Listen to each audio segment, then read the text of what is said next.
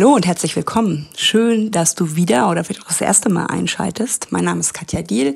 Alle 14 Tage ja, versammle ich hier bei She Rise Mobility, meinem Podcast, Menschen, die mit mir auf die Mobilität gucken, um, wie wir sie erstens klimarelevant und zweitens aber auch sozial relevant neu verändern können und da ist es natürlich wichtig, dass man auch mal so beobachtet, was passiert eigentlich so rund um uns herum. Und eine Firma, die vor allen Dingen die Automobilindustrie natürlich sehr umtreibt, ist die Firma Tesla, die es jetzt schon seit Jahrzehnten gibt. Also einige von euch wissen vielleicht auch gar nicht, wie lange schon ähm, ja dieses eigentlich nicht mehr Startup besteht, sondern es ist mittlerweile ein richtig großes Unternehmen geworden. Es skaliert sehr stark auch unter Elon Musk.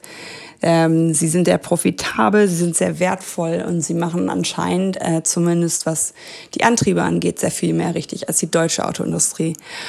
Christoph hat dazu ein Buch geschrieben. Christoph Krachten ist bei mir zu Gast und spricht mit mir genau über dieses Phänomen Tesla. Warum ist es so, dass sie die einzigen zu sein scheinen, die automobile Elektromobilität voranbringen und das auch schon seit Jahren, die eigene Ladesäulensysteme entwickelt haben, also eine sehr ja, homogene auch ähm, Sicht auf die Dinge haben, insofern als dass sie keine eigenen Silos erzeugen. Also Christoph nimmt euch mit und mich ähm, auch so ein bisschen in seine Recherche zum Buch. Ähm, woher kommt Tesla? Was waren die Anfänge? Warum wird vor einigen Jahren immer noch belächelt, was Tesla da so tut? Und warum ist das nicht aufgenommen worden als Konkurrenz? Ich finde es sehr erhellend, auch gleichzeitig ein bisschen bedrückend, äh, mit Christoph drauf zu schauen, weil natürlich sind die deutschen Hersteller noch lange nicht so weit, wie es Tesla zum Beispiel ist. Ich denke, ihr könnt noch mal viel lernen aus diesem Blick, den Christoph auch auf, die, auf dieses Unternehmen wirft. Wenn euch dieser Podcast gefällt, freue ich mich sehr, wenn ihr ihn weiterempfehlt. Ähm, wenn ihr die beiden Bücher, also das von Christoph und mir, kauft, helft ihr natürlich auch uns damit weiter, unser Wissen zu verbreiten, unsere Mission zu verbreiten. Wir arbeiten da auch in nächster Zeit noch enger zusammen, haben wir gesagt. Und das verlinke ich euch natürlich alles wie gewohnt in den Show Notes. Jetzt wünsche ich euch vielmals Spaß beim Hören dieser Folge She Drives Mobility. Ja, ich freue mich sehr, weil ich ähm, immer wieder äh, in den Sog von, äh, ich muss voll sagen, es sind vor allen Dingen Tesla-Fanboys. Es gibt auch ein paar Girls, ähm, aber eigentlich, sobald ich Kritik an Elon Musk äh, äußere, wird mir geraten, erstens Autor und Werk zu trennen, also, oder Auto müsste man vielleicht sagen, Auto und Werk zu trennen, ähm, weil der Herr äh, sicherlich ähm, Züge hat, die man kritisieren kann. Darum soll es aber heute gar nicht gehen, sondern mir geht's eher mal so ein bisschen auch reinzuschauen, ähm, was unterscheidet ihn eigentlich oder vielmehr Tesla, darauf soll der Blick heute ja gehen, von der deutschen Autoindustrie. Und ich habe ähm, da einen tollen Experten mir heute an die Seite geholt, äh, weil ich ja immer gerne auch andere Propheten sprechen lasse. Christoph, was befähigt dich dazu, über Tesla was sagen und schreiben zu können? Ja, das, ich bin da auch ein bisschen wie die Jungfrau zum Kinde äh, gekommen. Ich habe ja einen YouTube-Kanal, äh, wo ich jetzt das Themenfeld geändert habe, aber wo ich lange über Wissenschaftsthemen äh, berichtet habe und da spielte halt SpaceX, Tesla, äh, Batterieentwicklung und so weiter immer wieder eine große Rolle. Und dann irgendwann hatte ich mich so intensiv mit dem Thema beschäftigt, dass ich sagte, oh, jetzt habe ich jetzt schon so viel dazu geschrieben, da kann man ja ein Buch draus machen. Und dann habe ich mich dran gemacht und ein Buch draus gemacht. Und äh, das heißt Tesla oder wie Elon Musk die Elektromobilität revolutioniert. Und gestern habe ich einen, äh, einen Ingenieur getroffen, der ewig für Mercedes-Benz gearbeitet hat und dann später für Tesla. Und der meinte, ja, das trifft es schon, weil das ist nämlich das Schwierige. Über Tesla gibt es keine letztlich offiziellen Informationen. Der hat ja nicht mal eine Pressestelle. Du kriegst ein Interview mit ihm, außer er kommt auf dich zu und so weiter und so fort. Das ist eigentlich äh, eine geschlossene Gesellschaft und da dann zu versuchen rauszufinden, was sind denn so die Kernmerkmale, das war äh, ja, eine kleine Hürde. Es ging, die Informationen sind letztlich alle überall verfügbar, aber sie dann zusammenzupuzzeln, das war eine kleine Herausforderung. Ist ja vielleicht trotzdem noch mal einen kleinen Exkurs wert, weil du natürlich dich jetzt nicht nur ähm, äh, mit der Technik, sondern auch vielleicht mit der Unternehmenskultur ähm, dann klingt so durch beschäftigt hast. Macht das auch etwas aus an diesem Erfolg, auf den wir gleich noch eingehen werden? Aber das ist natürlich was, wo ich auch viel höre, was nicht nur gut ist. Aber braucht es das Ungute weiterhin, um Gutes zu tun? Also das kann ich nicht, also da, ich sag mal so, da würde ich mich äh, nicht zu ermächtigt fühlen, ein Urteil darüber zu äh, abzugeben. Ich kann sagen, wie es ist. Äh, und äh, wenn man auf so äh, äh, ähm, Jobbewertungsportale äh, guckt, dann finden halt die Hälfte der Leute, die bei Tesla arbeiten, das ganz furchtbar. Und die andere Hälfte sagen, sie blühen auf, es ist phänomenal, es ist ein absoluter Traum. Äh, und da, da findet halt so eine Trennung statt zwischen Leuten, die vielleicht eine Familie gegründet haben, die auch ihre Freizeit äh, äh, äh verbringen wollen und die eben nicht 9 to, also mehr als 9 to 5, 24-7 äh, für Tesla arbeiten wollen. Aber junge Ingenieurinnen und Ingenieure, die, ich sag mal, die Spaß haben, was wirklich Neues zu entwickeln und eben äh, äh, denen die Arbeitszeit egal ist, die fühlen sich da sauwohl. Und ähm, ja, das ist so, das sind, ist so sind die beiden Pole äh, einer Geschichte. Letztlich geriert sich Tesla immer noch wie ein Start-up und dazu darf man nicht vergessen, das Unternehmen ist ja uralt. Ich weiß gar nicht, was das Gründungsdatum ist, aber der, der Roadster ist 2008 auf den Markt gekommen. Ich glaube irgendwie so um 2005. Also das Ding, das Unternehmen ist bald 20 Jahre alt, also bei weitem kein Start-up mehr. Aber äh, äh, Musk versucht es weiter wie ein Start-up zu pflegen und äh, da ist sicher auch der Hintergrund, dass er den Leuten, äh, dass er einfach sagt, äh, wer nicht hier äh, im Office ist, der fliegt raus oder äh, 10 äh, Prozent schmeiße ich jetzt mal sowieso raus. Wobei das natürlich nicht alle, also nicht natürlich, es betrifft nicht alle, sondern die in der Fertigung nicht, aber äh, in den Offices betrifft es die Leute und äh, ich habe den Eindruck, der will damit Druck ausüben. Äh, ich verstehe das aus unternehmerischer Sicht, aber äh, ich bin IG Metall-Mitglied. Äh, aus gewerkschaftlicher Sicht ist das natürlich ein absolutes Unding. So kann man mit Menschen nicht umgehen. Also so kann man einfach, das sind ja Menschen und äh, das, äh, das liegt vielleicht auch in seiner Disposition. Er ist ja Autist. Ähm, äh, also er kann damit offensichtlich nichts anfangen oder es ist ihm einfach ziemlich egal. Du startest ja in dein Buch oder äh, über deinem Buch schwebt ja auch eine ziemlich äh, große These, die da sagt, ohne, ohne Tesla gäbe es die automobile Elektromobilität überhaupt nicht. Ähm, wie kommst du zu diesem Schluss? Ja, ich fahre ja seit 20 Jahren Elektroautos und ähm, für mich war das äh, tatsächlich als der T-Zero von AC Propulsion, das ist ja das Vormodell des Teslas, als das zum ersten Mal äh, auftauchte, äh, war das tatsächlich wie ein Erweckungserlebnis, weil bis dahin kämpfte man mit Bleigel-Batterien, die, äh, die man nur zur Hälfte, die kann man ja nur zur Hälfte entladen. Das gab ja damals, als ich angefangen habe, ich glaube, da gab es noch nicht mal die Lithium-Ionen-Technologie oder die fing so gerade an. Äh, das heißt, äh, äh, nach der Hälfte der Kapazität der Batterie wird dein Fahrzeug immer langsamer und langsamer und bleibt dann irgendwann stehen. So, das war das Erlebnis. Und dann sah man da dieses Fahrzeug, das erstens unfasslich schnell war, eine riesen Reichweite, theoretisch damals noch, das war ja ein Experimentierfahrzeug, erreichen konnte. Also das hatte alles, was ein Auto eigentlich braucht oder ein Individualverkehrsmittel, wo mehr als eine Person oder mehr als zwei Personen drin sitzen können. Und plötzlich funktionierte das. Und dann habe ich das halt verfolgt und dann wurde, entstand daraus Tesla und dann kam der Roadster auf den Markt, der wirklich schon relativ praxistauglich war.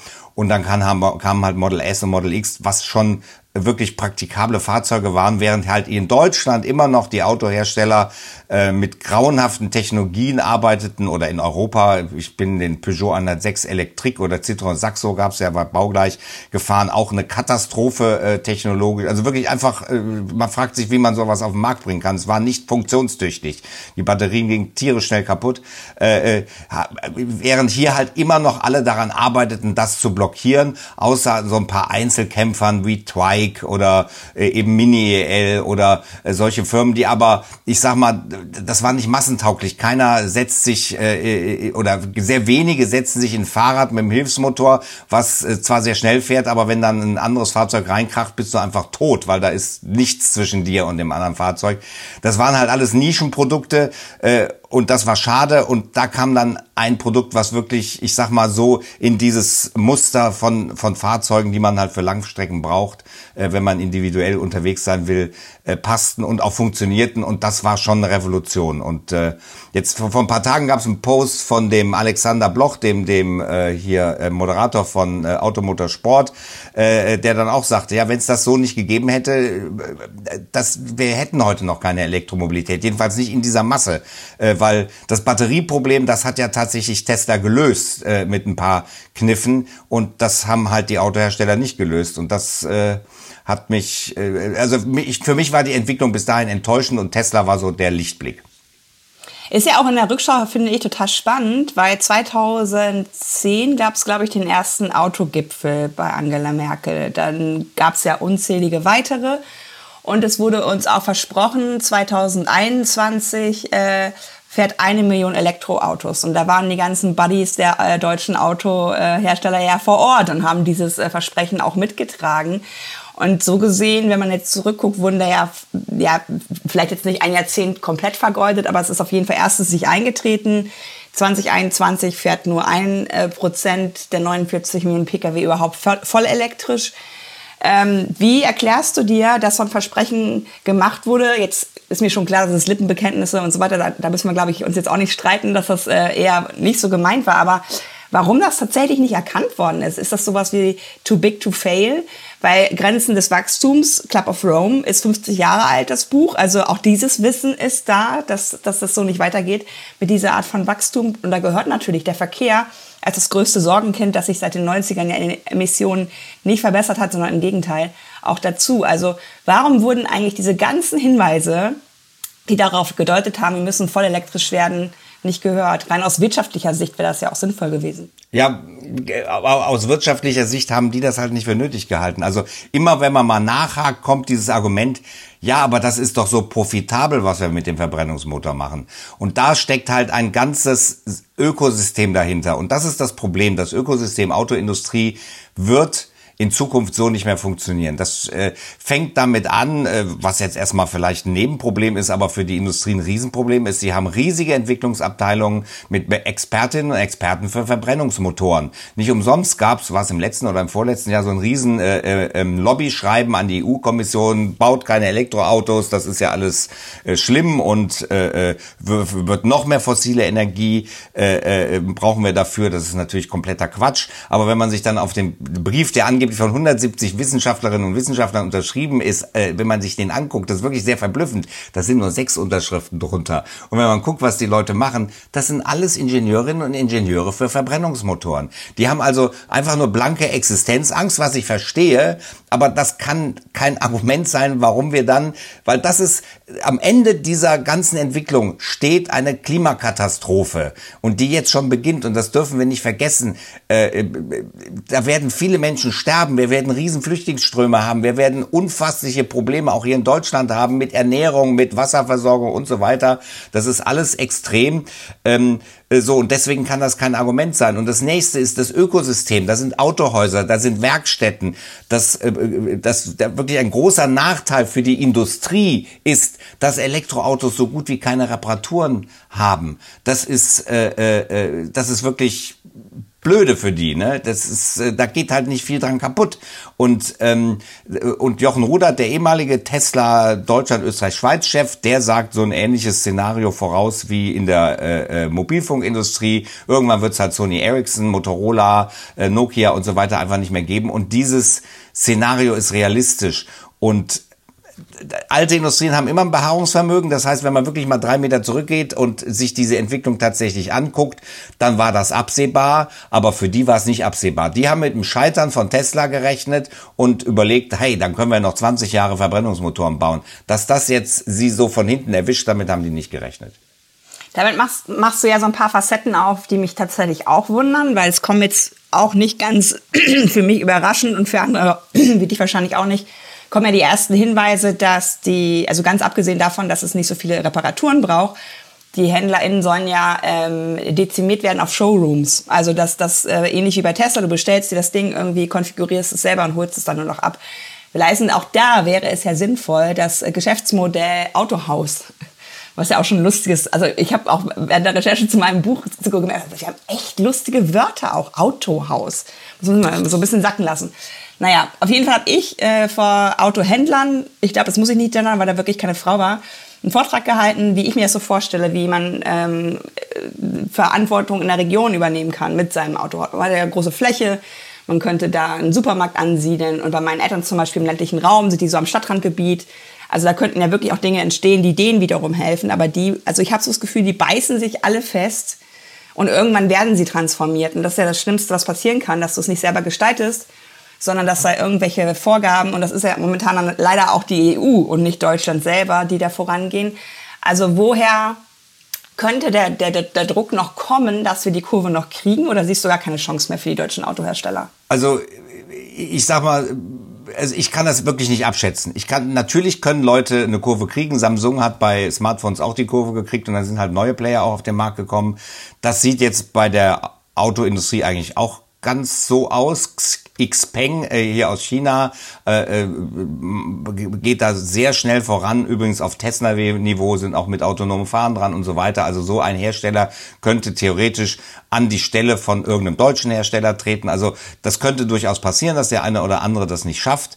Ähm, aber ich sehe tatsächlich, wie du auch, das Hauptproblem darin ist, dass, dass heute noch ein Verharrungsvermögen da ist. Ne? Äh, die wollen einfach nicht. Ich, es gibt für mich ein wunderbares anderes Beispiel, was ähm, wo man sicher darüber diskutieren kann, aber wie die Elektromobilität haben wir da eine ähnliche Situation und wo auch niemand, niemand, bis auf ein paar äh, äh, Leute, die da in Lücken gehen oder in, in, in, ja, in Lücken, die existieren, äh, äh die Entwicklung sieht und reagiert. Und da geht es um die Landwirtschaft. Landwirtschaft werden wir so in Zukunft nicht mehr betreiben können. Und es gibt eine Entwicklung, die ist ähnlich wie die Elektromobilität.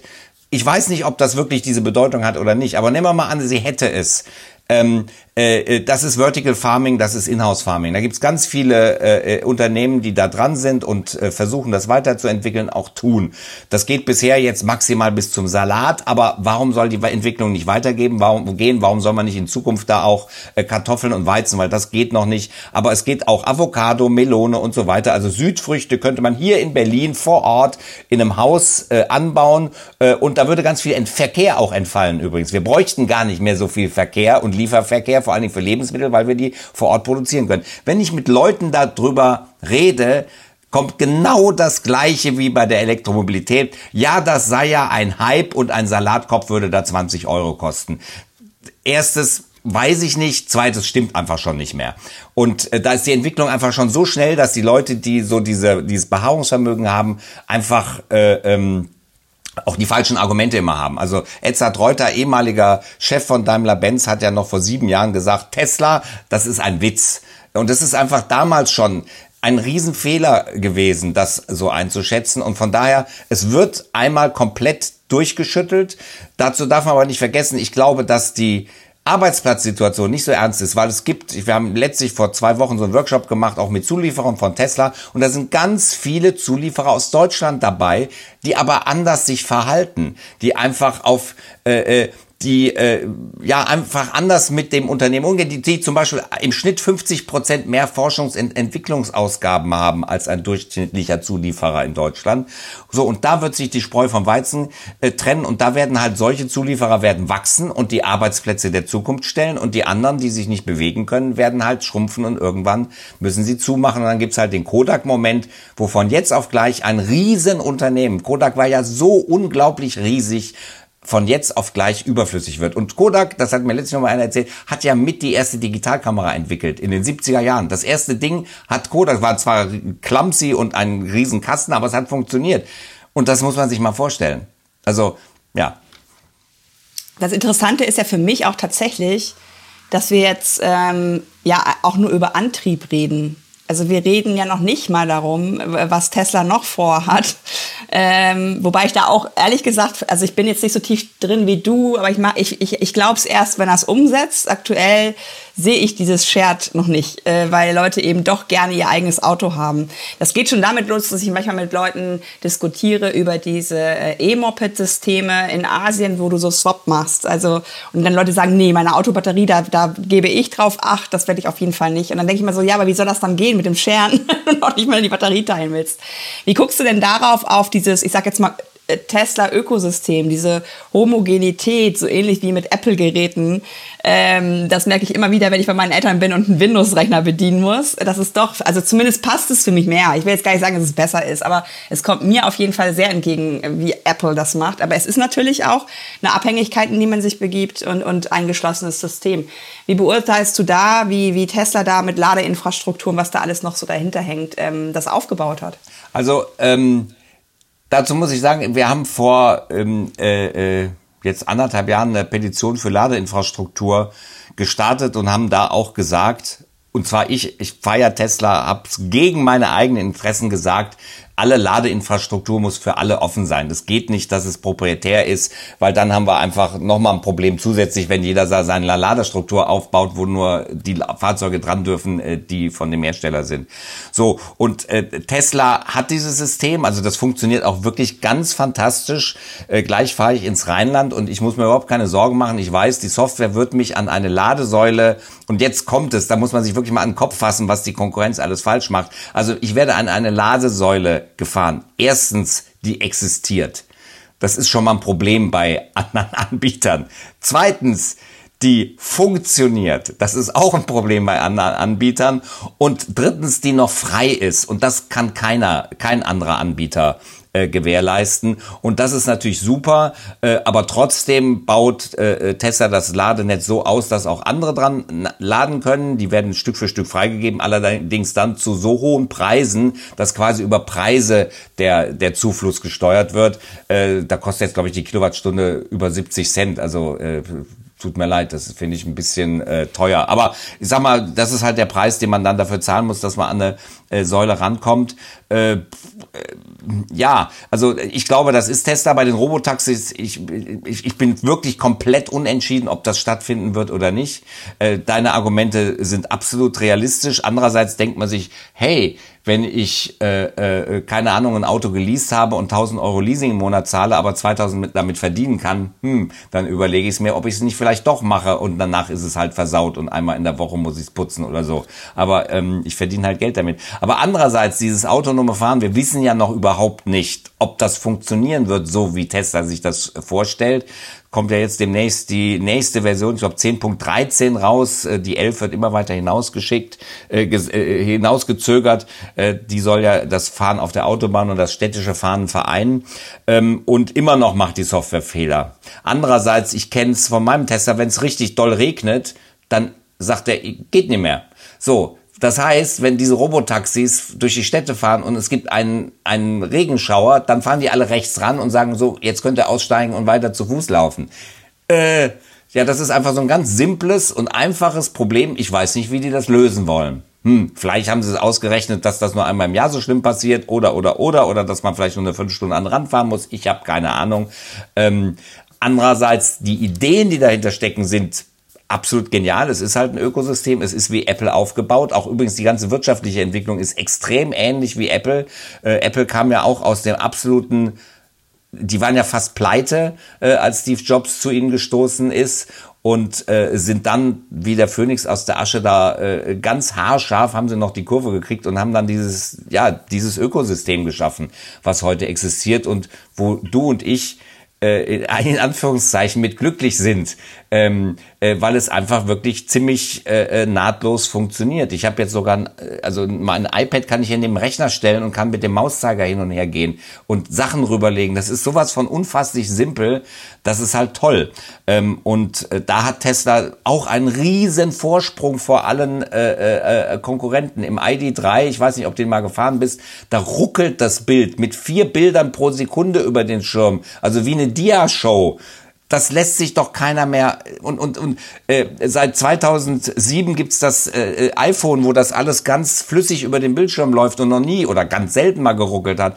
Und dann sagt mir heute oder gestern ein, ein, ein Ingenieur oder vor ein paar Tagen, ich weiß ja nicht mehr wo, ja, das haben wir ja nicht vorhersehen können.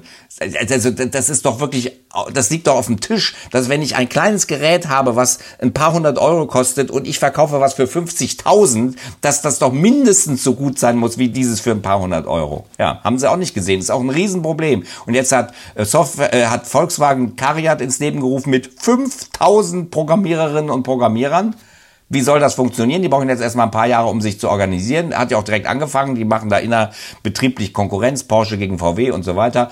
Ähm, wie soll das funktionieren? Äh, das ist, also sie haben jetzt mehrere Klötze am Bein, weil das haben sie auch noch verpasst. Ich finde das total interessant, weil ich bin, äh, ich äh, ähm, äh, nutze gewisse Apps, um, um Taxis zu bestellen und bestelle dann immer Elektroautos. Ähm, und stelle dann manchmal auch fest, dass ich dann auch ewig warten kann, theoretisch. Und bin in Hamburg ein ID4. Ich weiß bis heute noch nicht, wie man die ausspricht, aber und der Typ war, hat genau das wiedergespiegelt. Der war mega sauer. Erstens hatte er lange drauf gewartet. Er hat als Taxiunternehmer, Einzelunternehmer sich der Elektromobilität verschrieben. Das Ding sah aus wie Barbies Plastikeimer. Also ich saß da drin, er hat mir gesagt, was das gekostet hat und ich habe gedacht, das kann ja nicht, also wie, ich fühle mich hier gerade wie, wie ich jetzt so, äh, wie man früher ja Reisschüssel gesagt hat zu den, ne? Also es fühlte sich überhaupt nicht wertig an und das fand ich total interessant, weil das würde ich mal behaupten, sind ja sogar Sachen, die man relativ schnell ähm, provozieren kann. Ich bin äh, letztens Mietwagen gefahren, äh, die neueste Generation vom, vom Golf und bin irgendwann wieder in die Station. Ich so, ich kriege die Karre nicht an. Und hat er sich natürlich ein bisschen lustig gemacht. Ja, was war? Der, der Vortyp oder Frau hatte das auf diese äh, Gesten umgestellt. Also wir haben per Zufall rausgefunden, weil wir dann so, er hat sich erst über mich lustig gemacht, kriegte das Ding aber auch nicht an. Und dann erst durch Zufall, weil wir irgendwie da so rumgewedelt haben, ging, ging überhaupt dieser Bildschirm an. Das waren so Sachen, wo ich so dachte, krass, also, und das meine ich halt, wir reden halt nur über die Antriebe, aber überhaupt nicht über die Möglichkeiten, die ich als Riesenchance sehe, jetzt zum Beispiel äh, zwischen privaten Pkw und starren Linienbussystemen, Moja in geil. Also äh, ne, nicht so groß, barrierearm. Das machen ja momentan alle ähm, On-Demand-Systeme, Rufbussysteme werden ja mit dem LEVC gemacht, mit dem London-Taxi, weil du in London ja nur Taxi fahren darfst, wenn du Rollstuhlfahrende auch mitnehmen kannst. Das ist alles so, wo ich so denke, sag mal, äh, äh, sehe nur ich die, diesen Weltmarkt, der da entsteht? Also was ist denn jetzt so vielleicht auch gegen Ende mal jetzt zum, also wir können ja mal sagen, Worst-Case-Szenario, Best-Case-Szenario. Fangen wir doch mal mit Best-Case an. Äh, was würdest du für die deutsche Autozulieferindustrie dir wünschen, was 2022 jetzt endlich mal auf die Bahn kommt? Ja, also ich würde es vielleicht noch weiter spannen, was, was würde ich mir für die Mobilität wünschen? Ja. Weil das haben wir noch gar nicht angesprochen. Wir müssen ja auch unser ganzes Mobilitätssystem ja, ändern. Es ja. kann ja nicht sein, dass Berlin eine, ein, ein Blechhaufen ist. Mhm. Äh, äh, hier gibt Straßen äh, direkt hier um meiner Nachbarschaft, die wird am Sonntag immer zur Spielstraße gemacht. Da frage ich mich, warum denn nur sonntags? Mhm. Warum wird da nicht einfach alles aufgerissen? Das ist auch fürs städtische Klima besser und dann macht man das zur Spielstraße. Und zweitens, dass es solche Angebiete eben wie Moja gibt gibt. Mhm. Dass man einfach äh, auf eine App klickt und dann kommt halt sofort ein Elektroauto vorbeigefahren, wo vielleicht noch zwei andere drin sitzen und fährt einen weiter auf einer Route, die halt smart äh, kalkuliert worden ist. Das gibt's ja alles noch nicht in dem Maße. Und dann kommen wir sowieso, wir brauchen weniger Autos, was ich vorhin erzählt habe mit mit äh, ähm, äh, äh, mit Vertical Farming oder Inhouse Farming, äh, wo wir auch weniger LKW brauchen. Wir sollten überhaupt überlegen, wie mobil sind wir noch. Mhm. Wir sind jetzt auch nicht zueinander gefahren. Wir machen machen eine Zoom-Interview. Ja. Man muss nicht mehr zueinander fahren. Man kann viel, viele Dinge über IT regeln und kann da wahnsinnig viel CO2 sparen, indem man einfach nicht mit einem Verbrenner von A nach B fährt. Ähm, äh, Bahn muss besser ausgelastet werden. Ich wollte heute, theoretisch wäre ich auch gerne mit der Bahn ins Rheinland gefahren, aber da sind immer so drei Leute, die ganz rot sind. Und dann steht da äh, so nach dem Motto, steigen Sie nicht in diesen Zug ein. Es, es könnte Ihr Schicksal besiegeln. Also äh, das ist halt alles blöd. Äh, und da hat man auch bei der Bahn hat man ja einfach Jahrzehnte gepennt. Also diese Idee vor, was weiß ich, waren das 10, 15 Jahren, die zu privatisieren. Was war das für ein kompletter Schwachsinn? Also äh, äh, ich finde Infrastruktur, Strom, Kommunikation, Verkehr, da müssen die Basisdinge müssen einfach vom, vom, vom Staat organisiert werden. Und vielleicht auch so, 9-Euro-Ticket-Beispiel, dass sich das auch jeder leisten kann. Und dann hätten wir eine komplett andere Mobilität. Und das ist für mich äh, äh, das Entscheidende, dass wir das neu denken. Und zwar wirklich neu denken müssen. Nicht immer so pröttel, pröttel, pröttel, sondern einfach mal so, wie muss denn, wie sehe, wie sehe, wie sieht die ideale Stadt aus? Die sieht so aus, dass ich mit meinem Privat-Pkw da reinfahre, wenn ich was transportieren möchte, was schwer ist und unhandlich. Dafür muss es eine Lösung geben. Ansonsten sollte ich das Auto irgendwo am Stadtrand abstellen, wenn ich eine Fernreise mache und eben dann mit einem System, was total schnell ist, wo vielleicht alle fünf Minuten was kommt äh, oder eben äh, Individualverkehr oder sonst was, Rollern und tausend anderen Sachen, wo ich dann schnell zu meiner Wohnung komme. Das wäre ideal. Oder es gibt irgendwo so Hubs oder Parkhäuser, wo man die reinstellt, aber nicht mehr im Straßen. Was machen die Autos denn auf der Straße? Also früher waren die Straßen ja für was anderes, ganz anderes da. Da haben die Kinder ja gespielt, als es noch Pferdekutschen gab, weil die einfach nicht so gefährlich waren und naja, also lange Rede, kurzer Sinn. Ähm, also so, bist du auch der Meinung, um da trotzdem nochmal zu bleiben, wie auch ich, also das hat Ricardo Lange, das ist ja jemand, der so als, als Role, Role Model für die ganze Pflege auch gerade so ein bisschen steht, der sagt auch, es darf eigentlich nicht sein, dass mit Gesundheit Geld verdient wird. Äh, und das ist ja etwas, was mir in der Mobilität immer wieder begegnet. Das Auto wird überhaupt nicht hinterfragt, wo wir 141 Milliarden Euro jährlich reinballern, weil wir die externalisierten Kosten alle tragen. Also wir haben ja momentan eigentlich ein gemeinwohlfinanziertes Autosystem. Und das hätte ich gerne für die Mobilität. Also da hast du auch ähnliche Ansätze, die du gern verfolgen würdest? Natürlich. Also das muss ja so sein. Also wer möchte denn in so einer Stadt leben, äh, wo alles voller Blech ist? Also das ist ja nicht lebenswert. Wir könnten ja wirklich, wir sind ja inzwischen soweit. In Berlin wird jetzt Gott sei Dank hier ein riesen äh, Fahrradnetz gebaut, wo man einfach wirklich äh, ganz viel mit dem Fahrrad unterwegs sein kann. Und letztlich bin ich von, wo bin ich hingefahren? Zum Optiker, genau. Das war im, im, im Bergmann-Kiez. Und ich bin, ich würde sagen, 80 Prozent der Strecke über, über breite Fahrradwege und Fahrradstraßen gefahren. Das war toll. Das ist einfach toll. Und das ist eine Stadt, die wir uns eigentlich wünschen. Und ich wünsche mir persönlich gar kein Auto, aber wenn ich mit der Bahn nicht fahren kann, weil die zu voll ist, dann ist das ein Problem. Und jetzt während Corona war das auch für mich, ich bin Asthmatiker, ich habe einfach Schiss gehabt. Ich wollte nicht mit der Bahn fahren.